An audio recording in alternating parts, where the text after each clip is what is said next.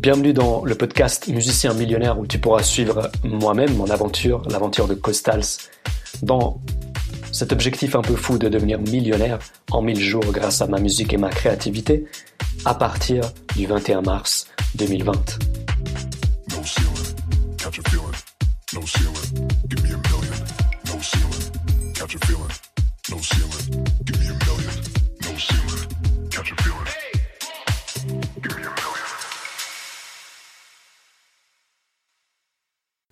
Cette idée l'autre jour en écrivant mes pages du matin. Je vais traduire le livre Anything You Want de Derek Sivers. J'ai déjà mentionné plusieurs fois Derek dans les épisodes précédents en le présentant comme l'un de mes mentors. En fait, c'est carrément mon être humain favori et le modèle parfait pour ma mission. C'est même plus que ça. Je ne le choisis pas seulement parce que c'est un millionnaire qui a d'abord été musicien professionnel. Il y en a d'autres comme ça. Je le choisis avant tout et surtout parce qu'en le lisant et en l'écoutant, quand il lit son propre livre ou dans les nombreuses interviews qu'on trouve sur le web, j'ai l'impression que c'est une version plus évoluée de moi. Tout comme moi, c'est un introverti. Il préfère être seul et focalisé sur une activité ou être avec son fils. Il évite d'être dépendant de la technologie. Il n'est pas sur les réseaux sociaux. Il ne possède presque rien. C'est un minimaliste. Et j'en passe. J'ai écouté son livre via Audible il y a six mois, en septembre 2019. Ça fait partie de ces quelques ressources que j'estime tellement importantes pour moi que je veux les reconsulter tous les six mois pour les assimiler totalement. Pourquoi traduire son livre dans mon podcast? D'une part parce que son histoire est similaire à celle que je crée pour moi-même. Il est devenu millionnaire grâce à ses talents créatifs.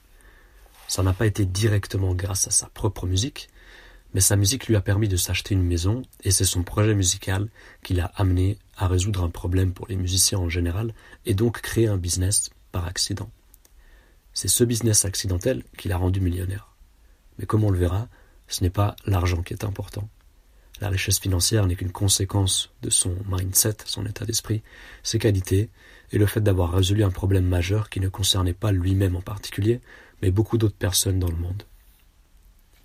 Relire et partager son histoire me semble donc plus que judicieux dans le cadre de mon projet et pour mon audience.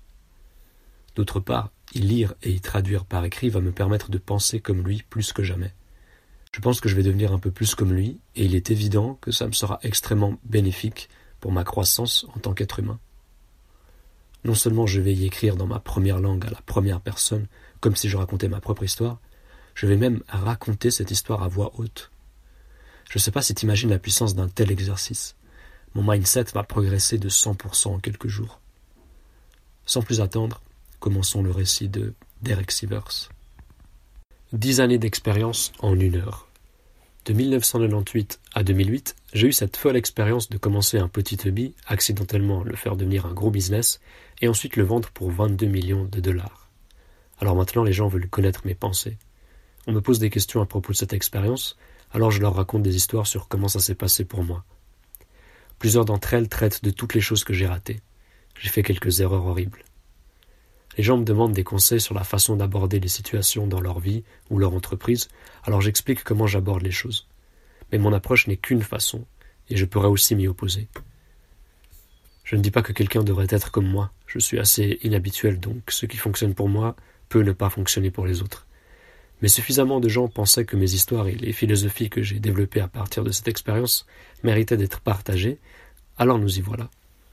C'est la plupart des choses que j'ai appris en dix ans, compactées en quelque chose que tu peux lire ou écouter en une heure. J'espère que tu trouveras ces idées utiles pour ta propre vie ou business. J'espère également que tu n'es pas d'accord avec certaines d'entre elles. Ensuite, j'espère que tu m'enverras un email pour me parler de ton point de vue différent, car c'est ma partie préférée de tout ça. Je suis un étudiant, pas un gourou. Quelle est ta boussole? La plupart des gens ne savent pas pourquoi ils font ce qu'ils font. Ils imitent les autres, go with the flow, et suivent des chemins sans faire les leurs. Ils passent des décennies à chercher quelque chose que quelqu'un les a convaincus qu'ils devraient vouloir, sans se rendre compte que ça ne les rendra pas heureux. Ne te retrouve pas sur ton lit de mort un jour après avoir gaspillé ta seule chance de vivre, plein de regrets parce que tu t'es livré à de petites distractions au lieu de grands rêves. Tu dois connaître ta philosophie personnelle de ce qui te rend heureux et qu'est-ce qui vaut la peine de, de faire, qu'est-ce qui vaut la peine d'être fait. Dans les histoires qui suivent, tu remarqueras certains thèmes courants. Ce sont mes philosophies des dix années que j'ai passées à créer et à développer un petit business. Le business n'est pas une question d'argent. Il s'agit de réaliser des rêves pour les autres et pour toi-même. Créer une entreprise est un excellent moyen de rendre le monde meilleur tout en devenant toi-même meilleur. Lorsque tu crées un business, tu crées une utopie. C'est là que tu conçois ton monde parfait. Ne fais jamais rien juste pour l'argent. Ne te livre pas au business uniquement pour ton propre profit. Réponds uniquement aux appels à l'aide. Le succès vient de l'amélioration et de l'invention persistante, et non de la promotion persistante de ce qui ne fonctionne pas. Ton business plan est théorique. Tu ne sais pas vraiment ce que les gens veulent avant de commencer. Commencer sans argent est un avantage. Tu n'as pas besoin d'argent pour commencer à aider les gens. Tu ne peux pas plaire à tout le monde, alors exclus des gens fièrement. Rends-toi inutile à la gestion de ton entreprise. Le vrai point de faire quoi que ce soit, c'est d'être heureux. Alors ne fais que ce qui te rend heureux. Que signifient ces déclarations? Quel est le contexte? Comment es-tu censé les appliquer à ta propre situation? Eh bien, je n'aime pas parler de moi, mais pour que les leçons aient un sens, je dois te raconter mon histoire. Je vendais juste mon CD. Cette histoire commence en 1997. J'étais un musicien professionnel âgé de 27 ans. Je gagnais ma vie à plein temps simplement en jouant de la musique, en faisant beaucoup de concerts aux États-Unis et en Europe, en produisant les disques d'autrui, en jouant sur les disques des autres et en faisant tourner un petit studio d'enregistrement. J'étais même le musicien et MC d'un cirque. Mon compte bancaire était toujours bas, mais jamais vide. J'ai gagné assez d'argent pour acheter une maison à Woodstock, New York. Je vivais le rêve d'un musicien. J'ai fait un CD de ma musique et en ai vendu 1500 exemplaires lors de mes concerts. Je voulais le vendre en ligne, mais aucune entreprise ne vendait de musique indépendante en ligne. Pas une. J'ai appelé les grands magasins de disques en ligne et ils m'ont tous dit la même chose. La seule façon d'avoir mon CD dans leur magasin en ligne était par le biais d'un grand distributeur. La distribution de musique était un horrible racket. Obtenir un deal de distribution était aussi difficile que d'obtenir un deal pour enregistrement. Les distributeurs étaient connus pour prendre des milliers de CD et te payer un an plus tard, ou jamais. Les maisons de disques avec des poches profondes achetaient un placement promotionnel coûteux, et le reste d'entre nous restait à la poubelle. Si tu ne vendais pas bien au cours des premiers mois, tu étais expulsé du système. Ce n'est pas que les distributeurs étaient mauvais, c'était juste un système horrible. Je voulais n'avoir rien à faire avec ça. Alors quand les grands magasins de disques en ligne m'ont dit qu'ils ne pouvaient pas vendre mon CD directement, je me suis dit, bah, rien à foutre. Je vais simplement créer ma propre boutique en ligne. À quel point cela pourrait être difficile. Mais c'était dur. En 1997, PayPal n'existait pas. J'ai donc dû obtenir un compte marchand de carte de crédit qui a coûté 1000 dollars en frais d'installation et a pris trois mois de paperasse. La banque a même dû envoyer un inspecteur chez moi pour s'assurer que j'étais une entreprise valide.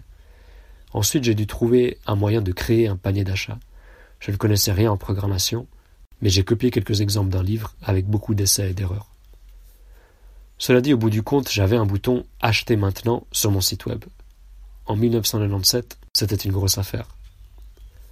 Lorsque j'ai parlé à mes amis musiciens de mon bouton Acheter maintenant, un ami a demandé Pourrais-tu vendre mon CD aussi? J'ai réfléchi pendant une minute et j'ai dit Bien sûr, aucun problème. Je l'ai juste fait comme une faveur. Il m'a fallu quelques heures pour l'ajouter à mon système. J'ai créé une page séparée pour son CD sur le site web de mon groupe. Ensuite, deux autres amis ont demandé si je pouvais vendre leur CD. Puis j'ai commencé à recevoir des appels d'étrangers disant Mon ami Dave a dit que tu pouvais vendre mon CD. Les appels et les emails n'arrêtaient pas d'arriver. J'ai dit oui à tous. Deux populaires leaders de la musique en ligne l'ont annoncé à leur liste de diffusion. Brian Baker de Gajub et David Hooper. Merci les gars. Cinquante autres musiciens se sont inscrits. C'était juste censé être une faveur que je rendais à quelques amis. Hmm.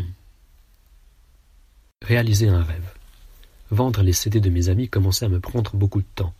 J'ai réalisé que j'avais accidentellement démarré un business. Mais je ne voulais pas démarrer un business.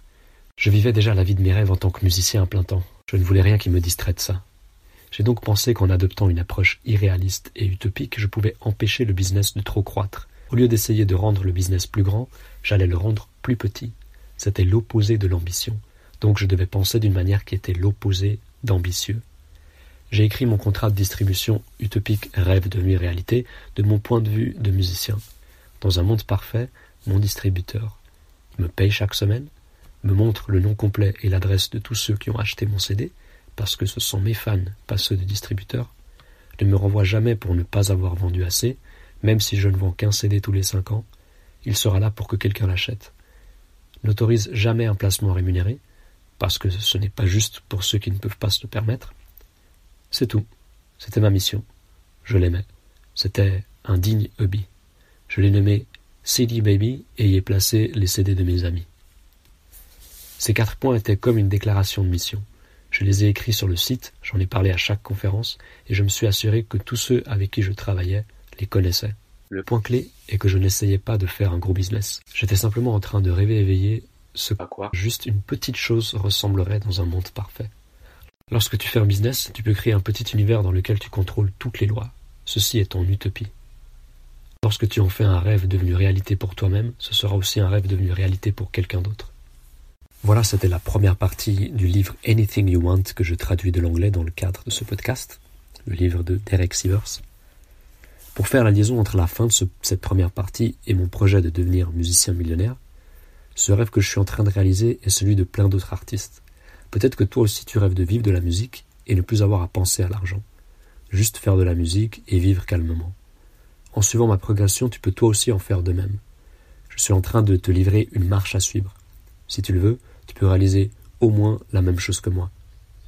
Mais pour ça, il faut tomber amoureux du processus et travailler dur tous les jours. Je ne sais pas encore si la suite de ce livre sera partagée dans le prochain épisode déjà, ou si je vais d'abord partager un compte-rendu ou la mise à jour de mon plan d'action après un mois dans cette mission.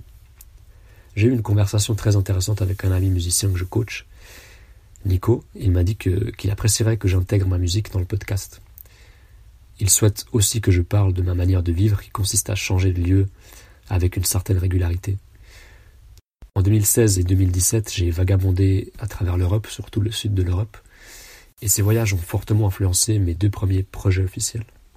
Puis en janvier 2020, je suis parti vivre en Angleterre, et mon intention est de changer de lieu de vie tous les six mois environ.